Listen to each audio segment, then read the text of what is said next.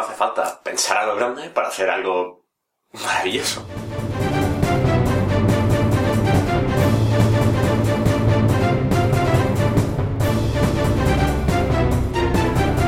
Buenos días, tardes o noches, dependiendo de la hora a la que me estéis escuchando. Coco es una película genial.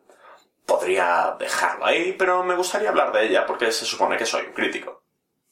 Se supone.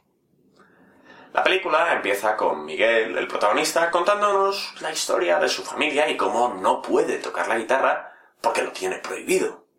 Así pues, cuando el chico se cansa de ser un zapatero, decide apuntarse a un concurso de talentos y alcanzar su destino musical. Las cosas se complican un poco y termina en la Tierra de los Muertos.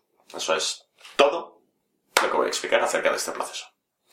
Desde ahí, evidentemente, lo que tiene que hacer es encontrar una manera de volver a la Tierra de los vivos. La película cuenta una historia sencilla y bonita y sabe de lo que quiere hablar. No hay mucho más que decir de la trama. Es tierna y bonita.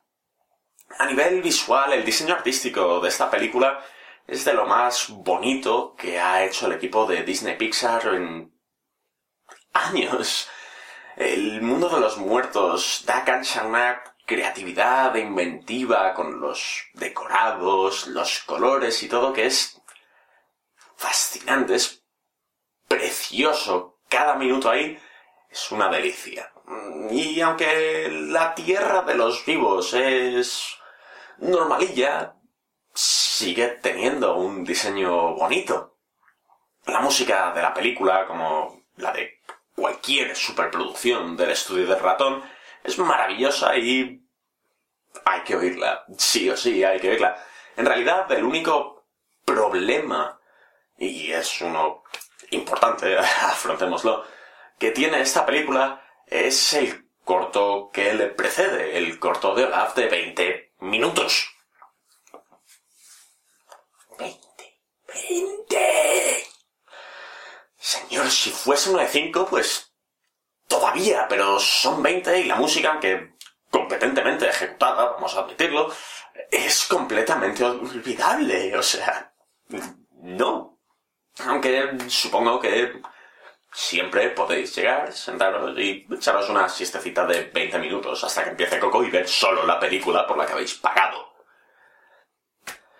Es una película que hay que ver en cines, ahora tonterías aparte.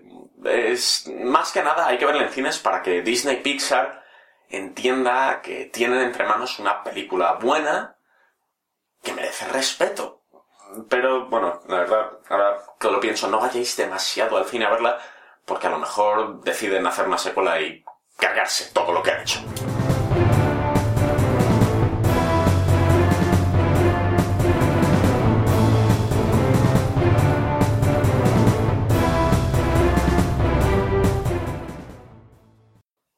Films, Brad. They're good films.